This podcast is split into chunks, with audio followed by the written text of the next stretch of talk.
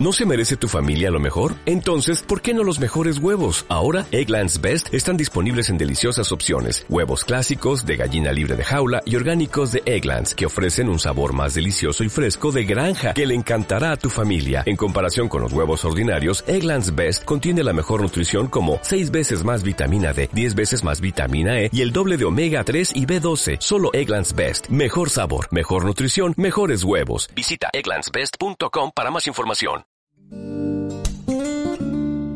Desde la Constitución. Programa de análisis y reflexión que proporciona conocimientos jurídicos al Radio Escucha. Damos inicio.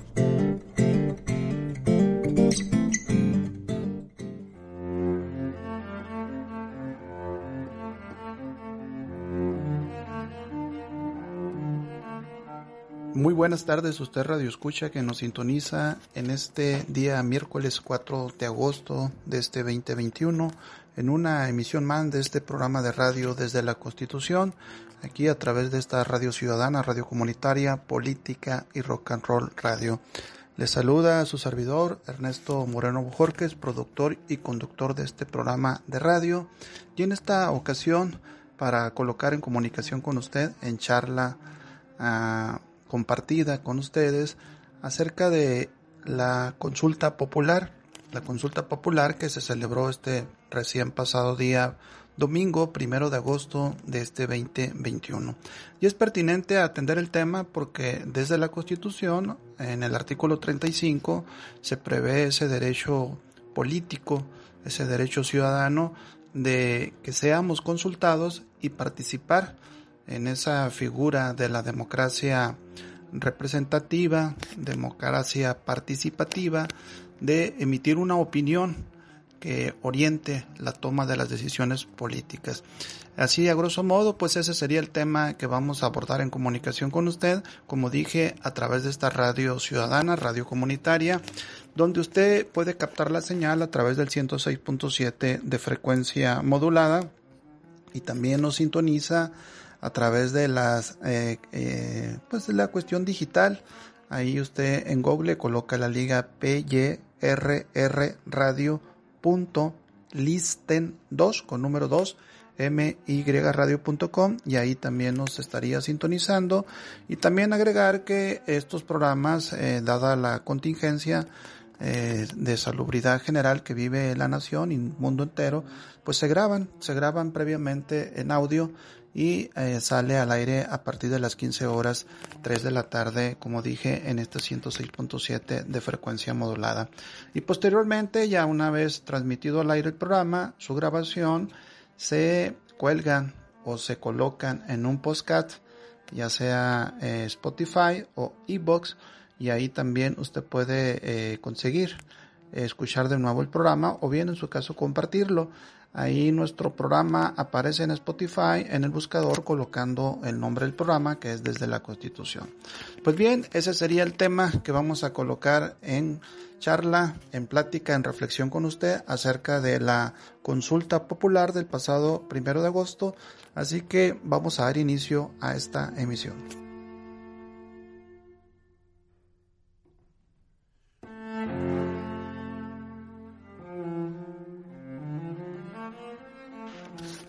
Muy bien, ya estamos al aire en esta emisión más del programa de radio desde la Constitución y también decirle que jueves, jueves 5 de agosto, si usted escucharía este programa, usted estaría escuchando un programa que su eh, transmisión original pasó al aire el día miércoles a las 3 de la tarde, pero un jueves se eh, transmite a partir de las 13 horas, 1 de la tarde. La consulta popular, como dije, está prevista en el artículo 35 de la Constitución, pero en específico, eh, usted señor oyente seguramente quiere saber qué es esa consulta popular, para qué es y efectivamente por qué es un derecho. Y para abordar en exposición, eh, darle claridad a esas preguntas, me voy a apoyar en un audio que le voy a pedir a Dionisio que lo ponga a la escucha y al regreso del audio ya vamos entrando al desarrollo de este tema. ¿Sabes qué es la consulta popular? Es un mecanismo de participación directa en las democracias, donde las personas pueden expresar su opinión sobre un tema relevante para todas y todos. En México se encuentra contemplado en la Constitución desde 2012, pero será el primero de agosto de 2021 cuando a nivel federal tengamos nuestra primera consulta popular. Por ley, será organizada por el Instituto Nacional Electoral. ¿Sobre qué tema de trascendencia vamos a opinar? Se preguntará a la ciudadanía si aprueba o rechaza el esclarecer las decisiones políticas tomadas en el pasado por actores políticos y garantizar la justicia y los derechos de las posibles víctimas. Esta consulta fue solicitada por el presidente de la República.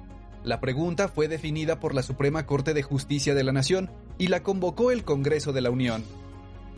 La ley dice que además del presidente, las consultas populares pueden ser solicitadas por el 33% de una de las cámaras del Congreso de la Unión, o por al menos el 2% de las y los ciudadanos inscritos en la lista nominal.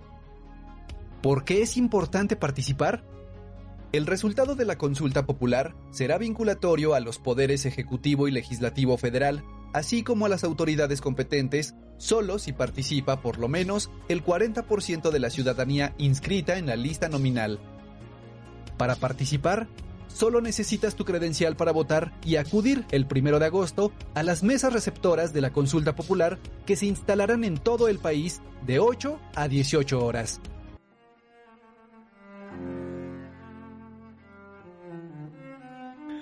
Muy bien, ahí tenía usted a la escucha ese audio que da cuenta precisamente de qué es esa consulta popular y ahí usted escuchó claramente que nos informa que es una, una forma de participación directa en la democracia a través de expresar una opinión que permita la toma de decisiones a los actores políticos, principalmente al gobierno federal.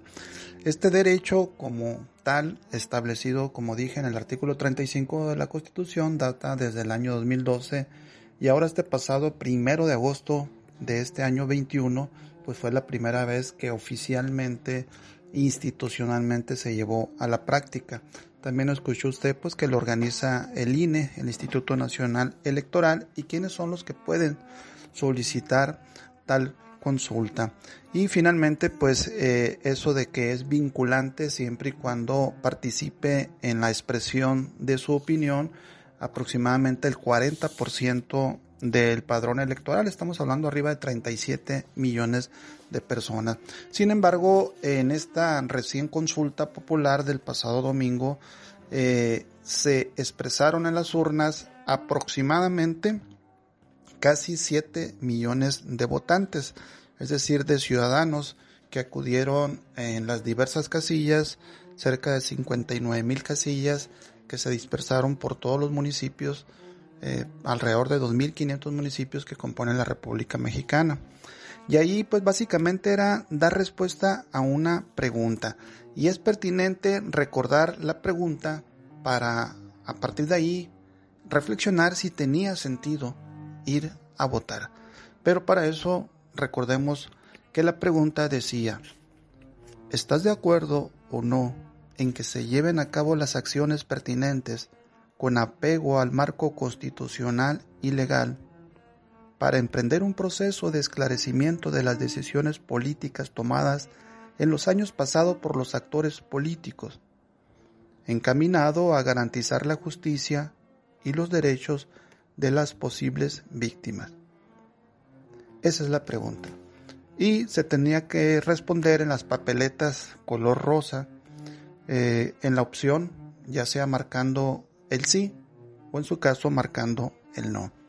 Mayoritariamente triunfó el sí de esos casi 7 millones de votantes, casi el 100% de las expresiones fueron por el sí y muy pocos por el no y muchos pocos nulos. Es decir, la gente no votó por no, sino más bien no acudió a votar.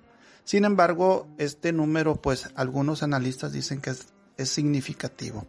Pero volvamos al tema de la pregunta. La pregunta naturalmente es larga en su redacción, en el número de palabras, el número de líneas o renglones que la componen, es ambigua, eh, y esa pregunta, pues así tal cual fue redactada por la Suprema Corte de Justicia de la Nación. Hay que precisar que, si recuerda de lo que le leí de esa pregunta, que en su redacción nunca habla de delitos. nunca habla de consultar si se aplica o no una ley. Nunca habla de enjuiciar a expresidentes, sino que habla más bien de decisiones políticas, lo cual naturalmente está muy distante y lejano de lo que significa el delito y naturalmente de enjuiciamiento penal. Entonces, quienes atacan, porque fueron muchos, a esta consulta bajo la premisa de que la ley no se consulta, pues hay que advertir que quizás no leyeron bien la redacción de esta pregunta, porque ahí claramente se advierte que no se habla de delitos, tampoco se habla de la ley, sino como dije, se habla de decisiones políticas y que eso, pues como ya también se señaló, está lejos de la palabra de, de, delitos, sino más bien habla de justicia y de derechos.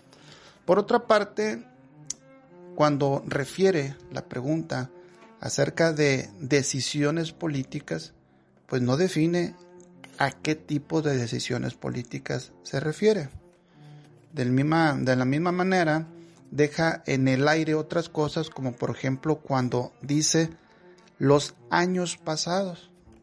¿Qué significa años pasados? ¿A qué tiempo? Hasta la época de la fundación de nuestra república, en la época de Porfirio Díaz, en los años 40, 50, 70, 80. A, eso me refiero cuando digo que es ambiguo. Deja en el aire y de manera muy abierta esa expresión años pasados. Pero también cuando habla de actores políticos, también deja muy abierto esa expresión. A quiénes, quiénes son esos actores políticos, de qué nivel, de qué tiempo, de qué época. Incluiría a todos, también a los municipales, estatales, de organismos de la administración pública para estatal o solamente del gabinete presidencial y gabinete empleado. Ahí queda una ambigüedad en tanto que da una puerta muy abierta que no precisa. También habla de posibles víctimas y sin embargo, al ser tan general las otras previas preguntas, pues también se torna, por resultado, generalizado a qué posibles víctimas se refiere. Es decir, la pregunta es tan general que el resultado, al dar respuesta a la pregunta, en este caso por el sí, pues ese sí puede servir para todo y al mismo tiempo para nada. Porque de haberse alcanzado el 40% que requiere la propia constitución para que fuera vinculante, pues de todas formas, así como está redactada la pregunta, su respuesta pues no hubiese permitido vincular concretamente a alguien o a algo. Eso es importante resaltarlo. Entonces, ¿para qué sí sirve la consulta? Es decir, ¿para qué eh, tiene sentido esa pregunta? Y aquí yo creo que es importante eh, resaltar que ese número de votos que se expresó en las urnas, como dije, cerca de 7 millones de votantes, son muchos mexicanos. Porque si hacemos una comparación, en el año 2018 el presidente Andrés Manuel López Obrador, recién llegado al gobierno federal, recuerden que por ahí hizo una consulta en torno al aeropuerto y al tren Maya, y ahí se participó alrededor de un millón y medio de personas. Claro, no era una consulta oficializada como esta del pasado domingo, sin embargo, hasta el pasado domingo fueron cerca de 7 millones de mexicanos, mm, de todas las personas que fueron a responder la consulta. Algunos dicen que eso no representa un fracaso en cuanto al número absoluto de votos y que dicen que ese número de votantes es suficiente para que el presidente pueda sostener o fortalecer, mejor dicho, su narrativa discursiva o su argumentación eh, de su discurso político, en tanto puede sostener que hay cientos de miles de personas, millones, que se manifiestan por deslindarse de un régimen del pasado, desvincularse de esos regímenes anteriores o regímenes anteriores de gobierno donde se caracterizaron por la impunidad y la corrupción y así ir distanciándose de esa figura que el presidente recurrentemente habla de periodo neoliberal e ir insertando poco a poco, gradualmente, el discurso de la actual figura de la cuarta transformación. En ese aspecto vamos a ir avanzando en la locución del desarrollo de este tema, pero como dije, la pregunta habla de años pasados y de actor, actores políticos del pasado, y habla de justicia y habla de derechos, lo cual resulta pertinente hacer un, un recorrido, un recorrido genérico, general, de los últimos sexenios y para eso voy a ocupar la segunda parte de este programa porque hasta este momento, eh, porque en este programa pues solemos escuchar música, vamos a poner la primera musicalización para compartirle con nuestro público y la canción lleva por título ya traducida al español Una y otra vez. Así que le voy a pedir a Dionisio que me apoye con la, con la música y en breve regreso con usted.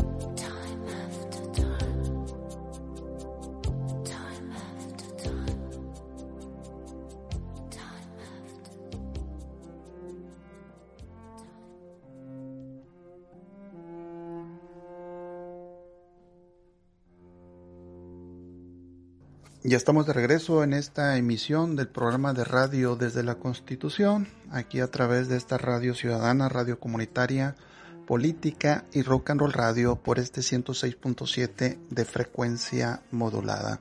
Les saluda a su servidor Ernesto Moreno Bojorquez y en esta ocasión eh, en comunicación, en charla con usted, en reflexión acerca de la consulta popular celebrada el pasado domingo primero de agosto. Hoy en transmisión de este miércoles 4 de agosto de este 2021 y mañana en repetición a partir de las 13 horas 1 de la tarde, jueves 5 de agosto. Les decía que hace un momento, pues, eh, cómo fue la participación, eh, qué es la consulta popular, para qué es, que es un derecho establecido en el artículo 35 de la Constitución.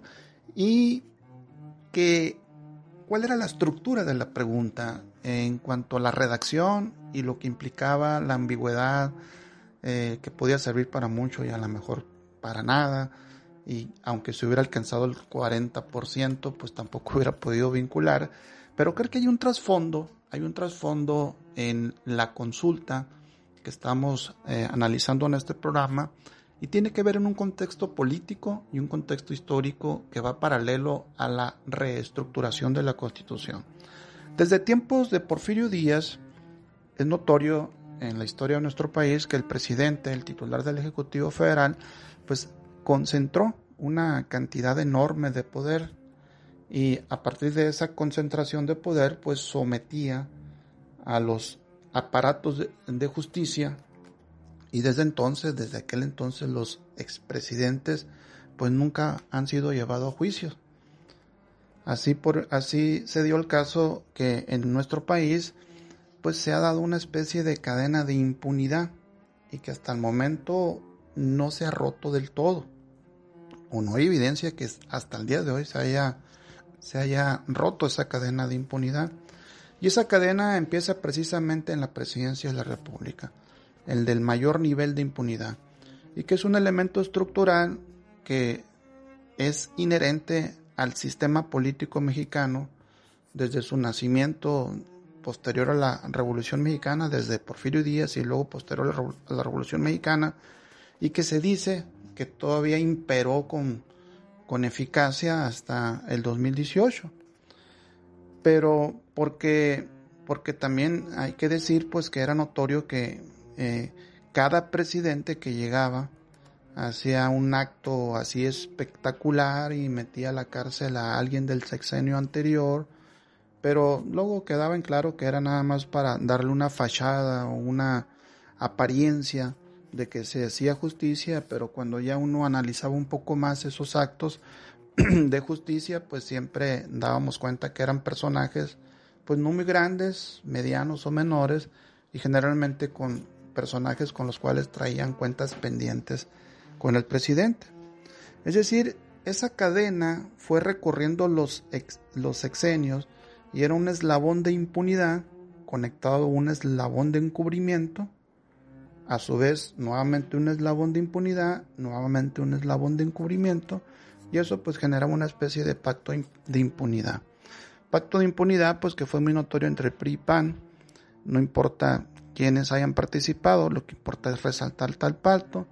Y en esa secuencia de encubrir al antecesor, pues fue sobreviviendo el régimen político mexicano, fuera en el desarrollo estabilizador o también en el periodo neoliberal, pues se tenían acuerdos básicos de políticos que giraban en torno al Estado mexicano, donde las políticas de Estado pues giraban todo se enfocaba en todo, pero no tocaba la corrupción, no se tocaba el tema de la impunidad y el modelo económico tampoco se tocaba. Y sobre esto, pues hay quien dice que la ley se aplica directamente y a secas. Es decir, se aplica la ley, sí se ha aplicado, pero no en contra de los poderosos. Porque no es verdad que la constitución sea así como una especie de piloto automático donde se invoque ya en automático se empiece a manejar y a aplicar. Es decir, no es algo así como un instrumento eh, mecanizado que lo programas y automáticamente ya se aplica, sino que tiene que llevar un empuje, un impulso, una voluntad, una determinación para que se haga realidad los preceptos constitucionales que en ese devenir histórico que les vengo narrando a grandes zancadas, pues no, no se dio, no hubo tal contexto. Y para muestra, en este segundo segmento de la charla, pues podemos irnos al retrotraer a la época de Salinas. Fíjese, son ciertos puntos que yo resalté aquí, estuve investigando. El sexenio de Salinas se caracterizó porque llegó a la presidencia por un fraude, fraude electoral del 88, lo cual derivó en un problema serio de legalidad. Luego se dieron alrededor de 900 privatizaciones de empresas del Estado, grandes, medianas y pequeñas. 900 de ellas se privatizaron, lo cual generó un viraje del modelo económico nacional, pero también se caracterizó por violaciones de derechos humanos. Específicamente lo más resaltable es la muerte de 300 opositores que en aquel entonces militaban en el PRD. Pero también hubo otros aspectos. Eh, por ahí hubo un pasaje histórico que se le atribuye a Raúl Salinas cuando fue director de Conasupo, que trajo de Europa de Oriente un gran cargamento de toneladas de leche que venía contaminada por cuestión radiactiva de Chernobyl. Algo que ocurrió ya a principios de los 80 en un, en un pueblo de allá de, de, Europa de Oriente, donde una, planta nuclear tuvo un accidente y generó una, una, una gran circunferencia de radioactividad y por ahí hubo una contaminación de alimentos, entre, entre esos, esos leches, esa leche y sus derivados que finalmente vinieron a importarse a nuestro país vía Conasupo que en aquel entonces dirigía Raúl Salinas de Gortari. Hay más cosas que resaltar eh, de Salinas, pero creo que esas así nomás para recordarlas. En el caso de Cedillo, pues se resalta por los analistas, los columnistas, pues el tema del FOBA Proa, que a decir de muchos fue el mayor atraco bancario en la historia.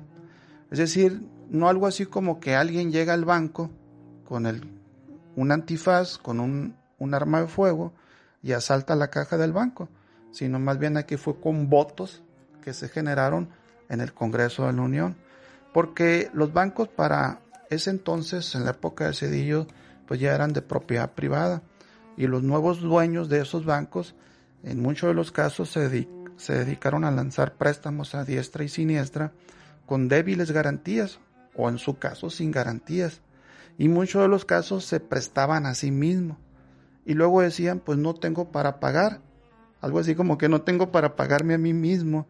O bien no me están pagando los deudores y no tengo cómo hacer efectivas garantías.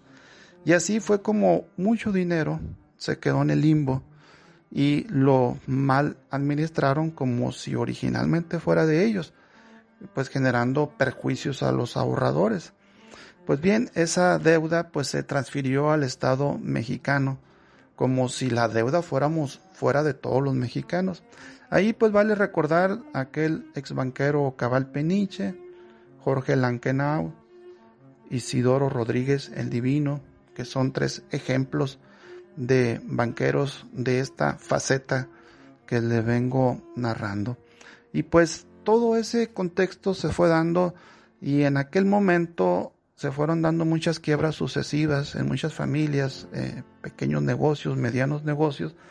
Y algo así, lo que pasó fue algo así que los banqueros dijeron, oh, pues no tenemos para pagar, debemos muchísimo, me deben muchísimo, no me pagan.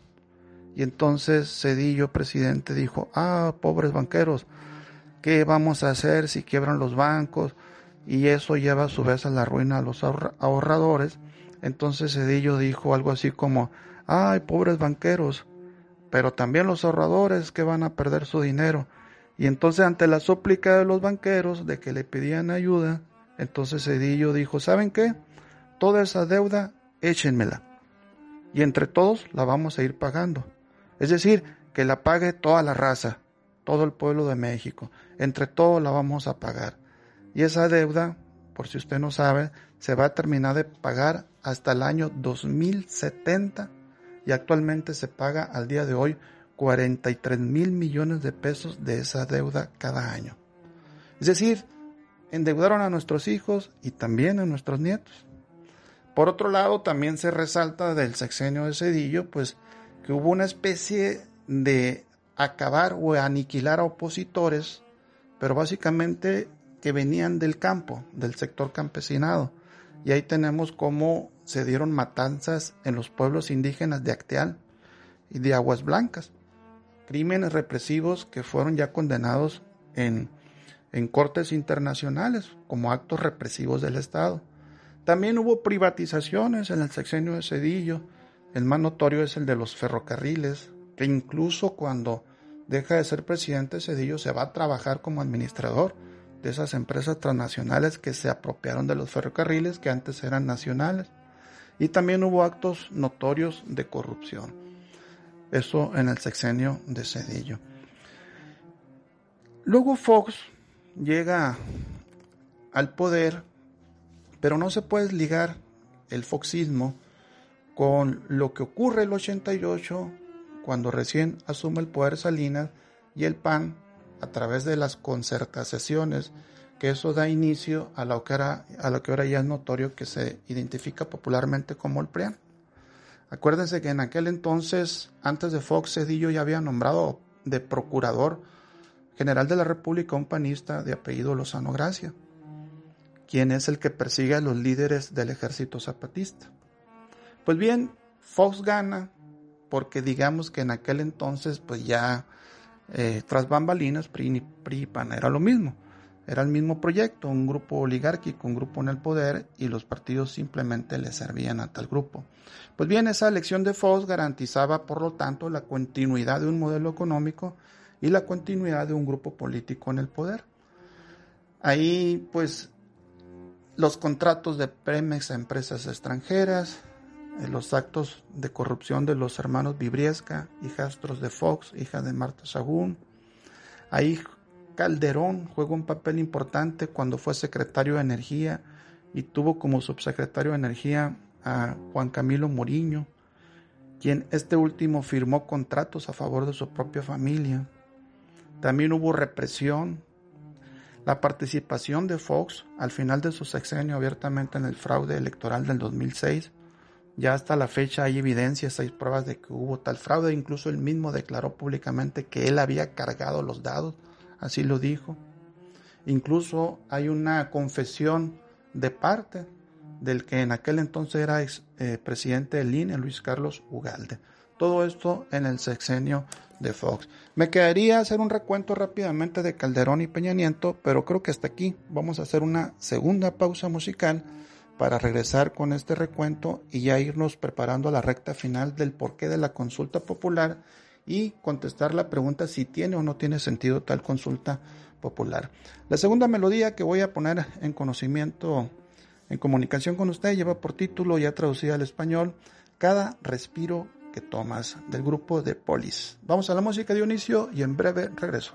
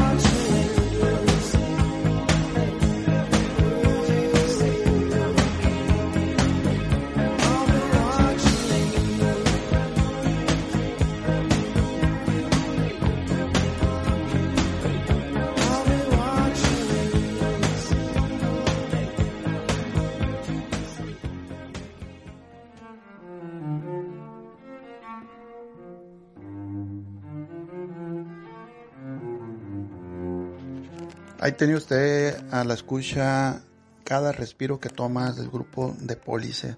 Usted está escuchando una estación de radio comunitaria, una estación de radio ciudadana, política y rock and roll a través de este 106.7 de frecuencia modulada.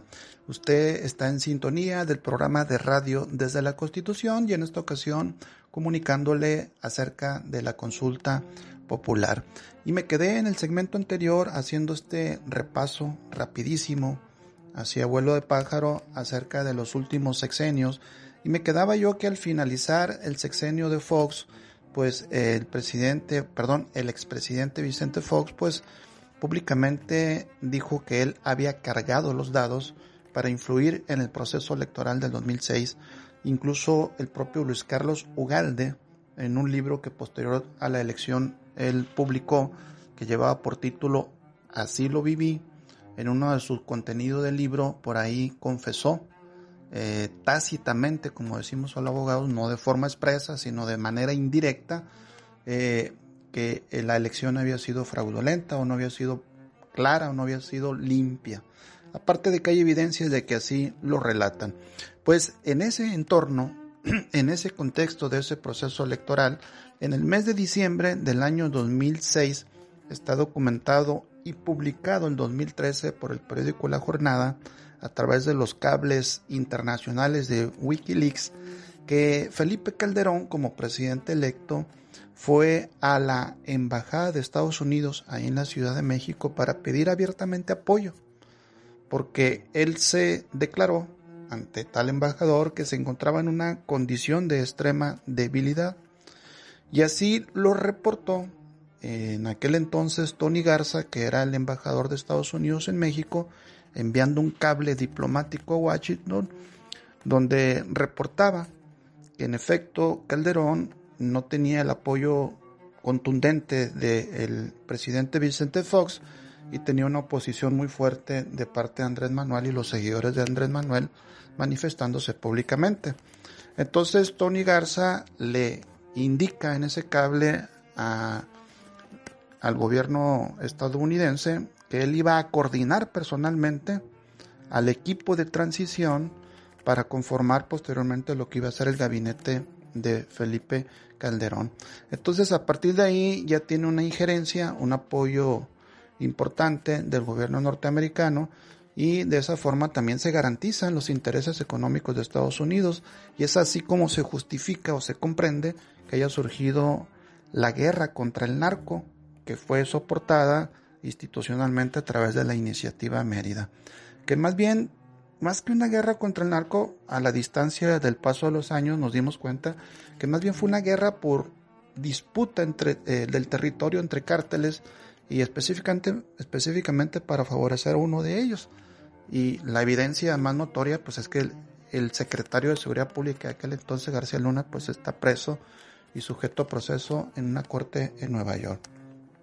Es más, a finales del año 2012, al finales del sexenio de Calderón, México se había convertido en el principal productor de marihuana en el mundo, el principal productor de metafetaminas en el planeta y el segundo productor mundial de amapola. Y esto, como dijimos, en un contexto donde se supone se estaba combatiendo al narcotráfico.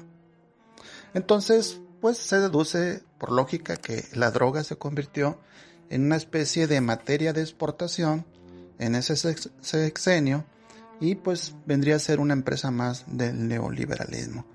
Incluso también está documentado que en el programa de beneficio al campo, denominado Procampo, hubo muchos programas que directamente beneficiaron a narcotraficantes en diversos estados de la República.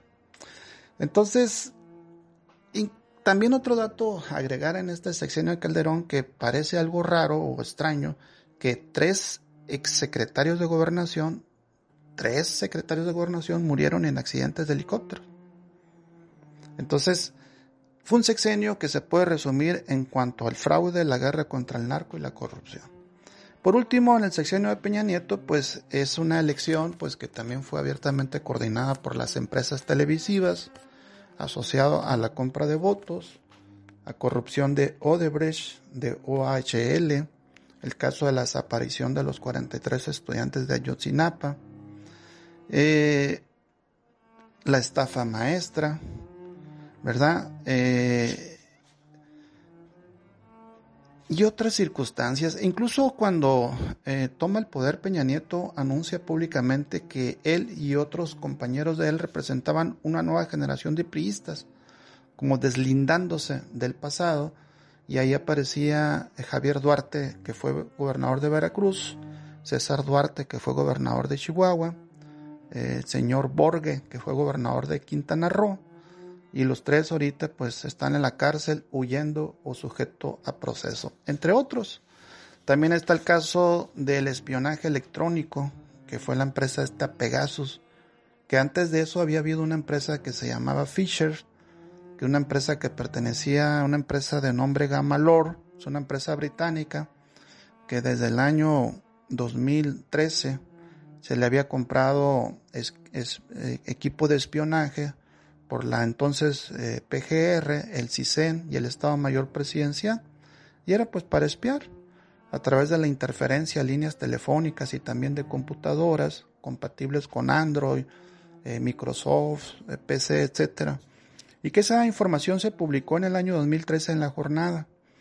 Y ahí estaba incluida una empresa de origen israelí, que es la que controla este sistema Pegasus que el 2017 salió a la luz pública que esa empresa Pegasus de espionaje electrónico operaba en nuestro país porque se dio a conocer que habían estado espiando al hijo de la periodista Carmen Aristegui, pero también espiaban a los papás de los 43 estudiantes normalistas, también espiaron a los investigadores argentinos que vinieron como un centro de investigación independiente a investigar dicha desaparición, etcétera.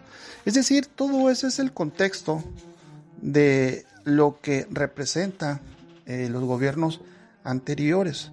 Entonces, viene de nuevo la pregunta, entonces, ¿para qué votar?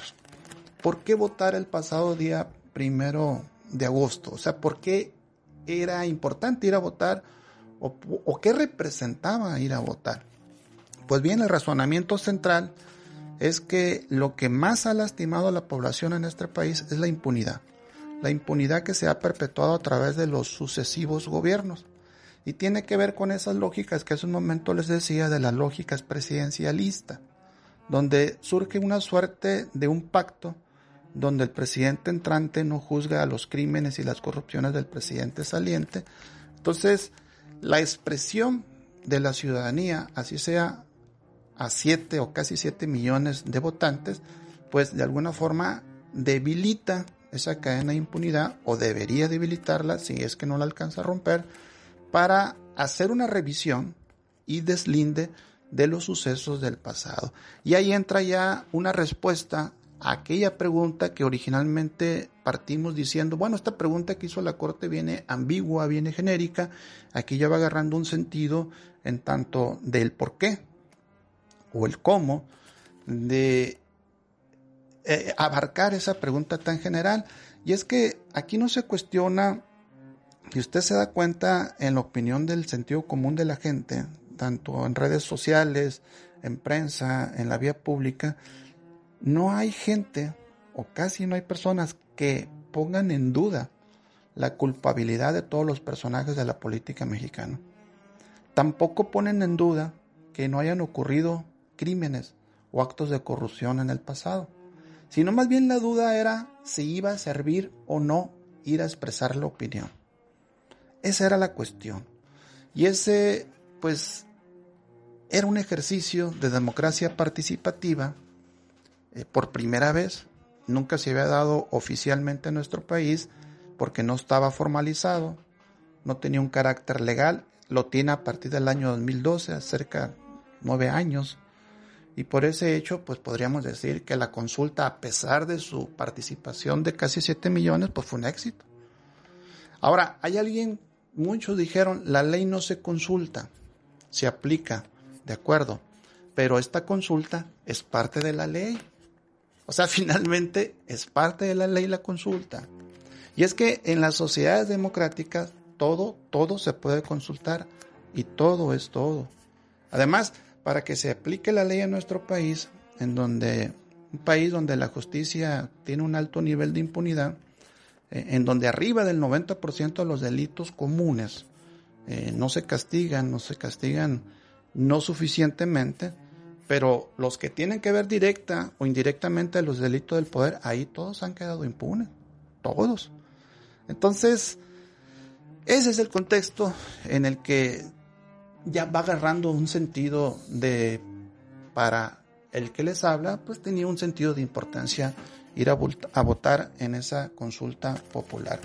Ya para ir cerrando la comunicación con usted, déjeme agregar que en términos democráticos, pues nosotros como nación mexicana eh, no estamos consolidados todavía, sino tenemos un atraso, no estamos suficientemente democráticos.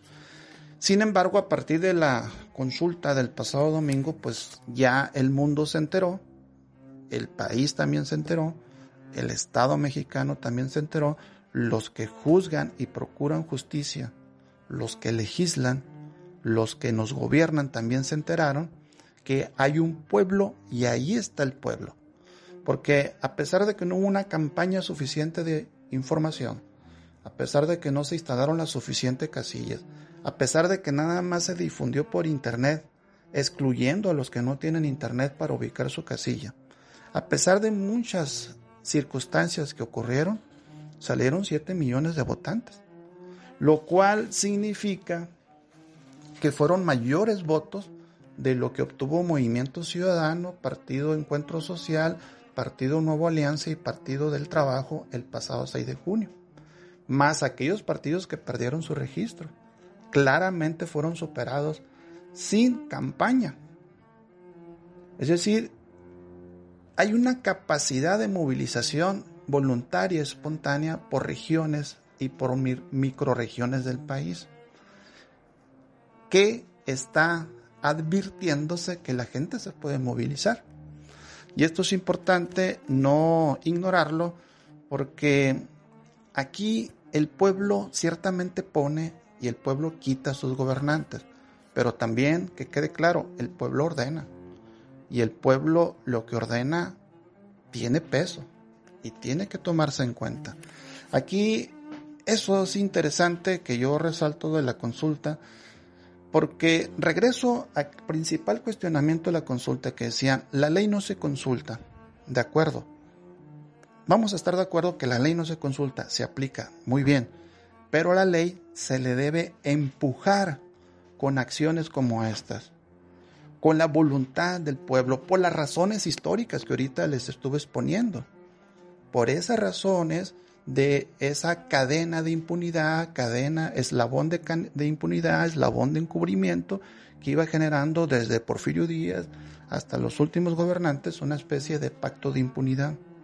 La gente juega un papel importante para debilitar y en su caso romper ese pacto o esos eslabones de esa cadena de impunidad y de encubrimiento.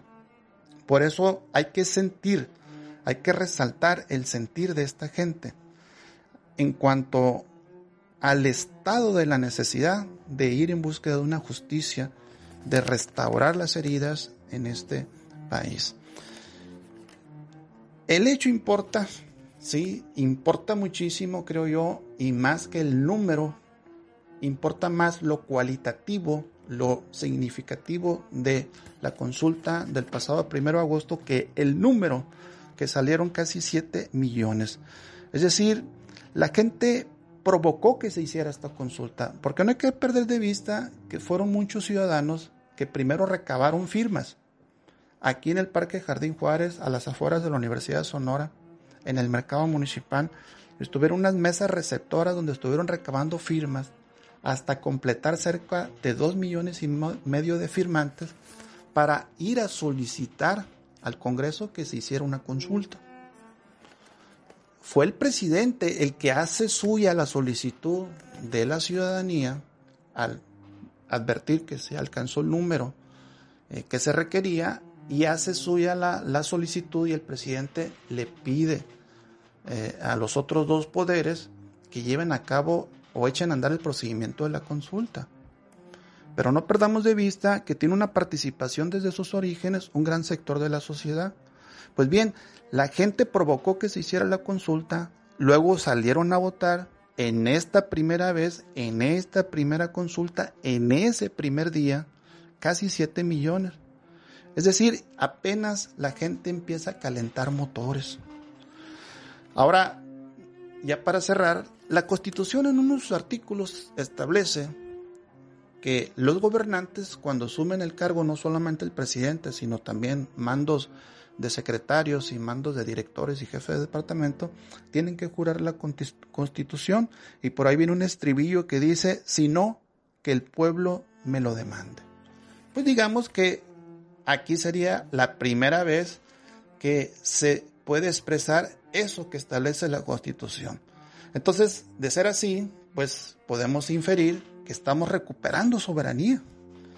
La soberanía que está expresada en el artículo 39 de la Constitución. Siete millones, casi siete millones de, de, personas tienen ese peso soberano que prevé el artículo 39 de la Constitución. Y es decir, como, como un altavoz que, que, que tiene un peso, un peso de carácter soberano. Bueno, ya para ir cerrando esta charla, vamos a ir a la última musicalización, ya para despedir el programa, y la canción que les voy a, presentar lleva por título Año del Gato de Old Stewart. Vamos a la música de inicio y regresamos para finalizar el programa.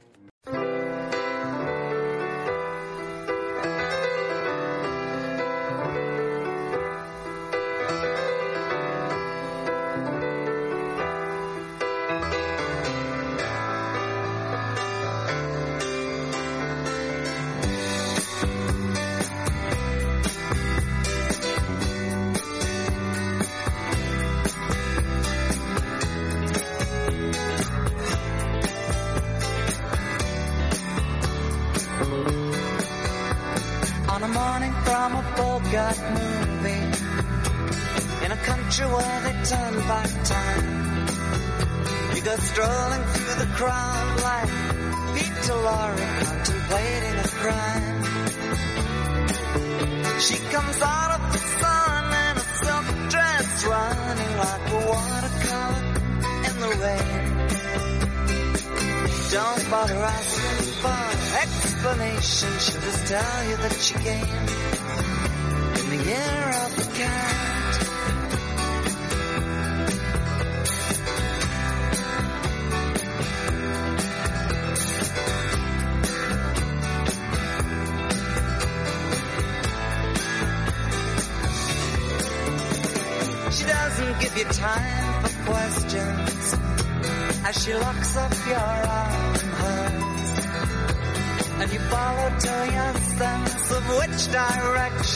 Completely disappears.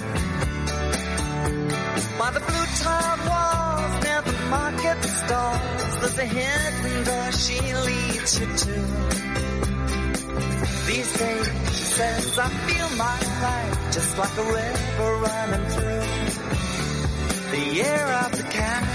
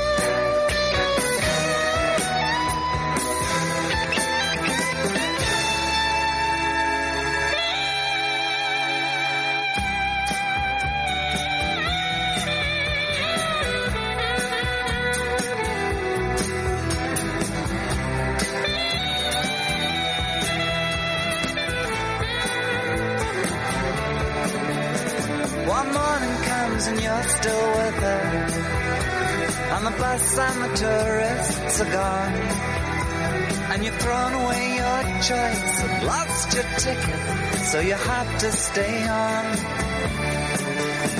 But the drumbeat strains of the night remain and the rhythm of the newborn day. You know, sometime you're bound to leave her, but for now you're gonna stay in the year of the cat.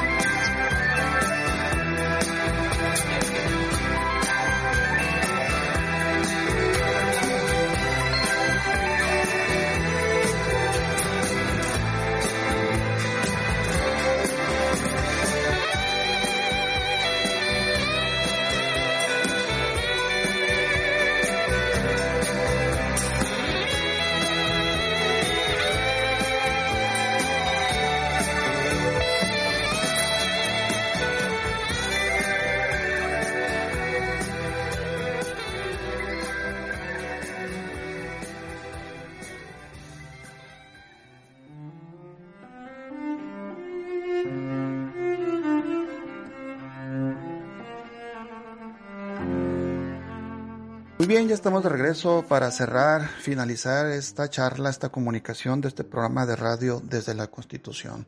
Pues bien, yo creo que eh, hay algunas opiniones eh, que si lo enlazamos a lo que he venido exponiendo a lo largo de este programa, basándome en algunas consultas, algunas investigaciones, pues se podría sostener que la consulta la participación de las personas en esta consulta, cerca de 7 millones, que son muchos mexicanos, pues eh, no fue un fracaso.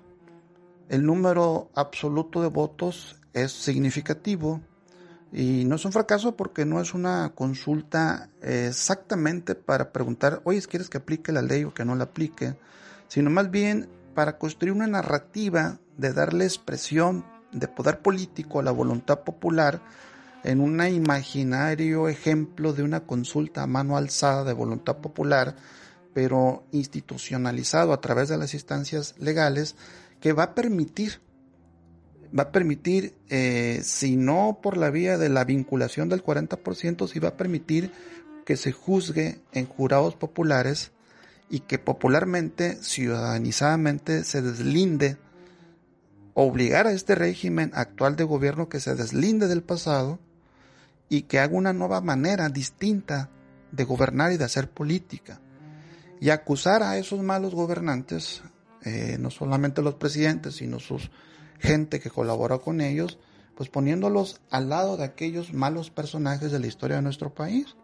Usted podría imaginarse a Santana, a Huerta o a Díaz, o aunque usted considere, ahí se lo dejamos a su consideración, pues desde ese punto de vista la consulta pues no fue propiamente un, un una cuestión negativa, pero podríamos decir que si es un laboratorio de pruebas a lo que va a ser la próxima consulta para la revocación del mandato de marzo del 2022.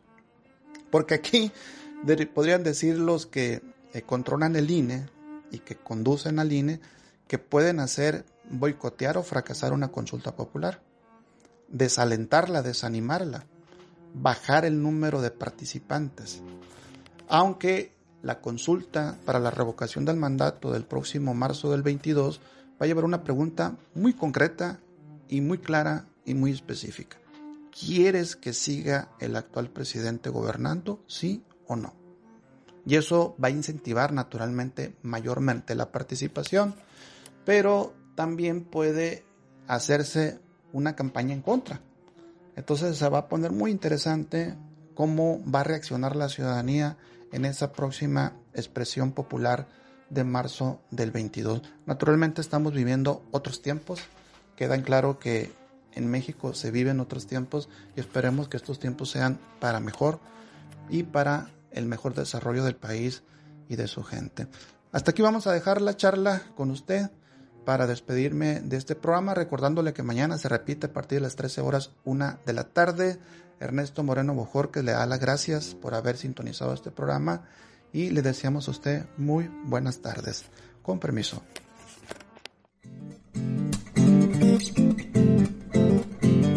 Usted ha sido informado y ha recibido conocimiento jurídico en esta emisión. Sintonícenos el próximo miércoles en punto de las 15 horas por Política y Rock and Roll Radio.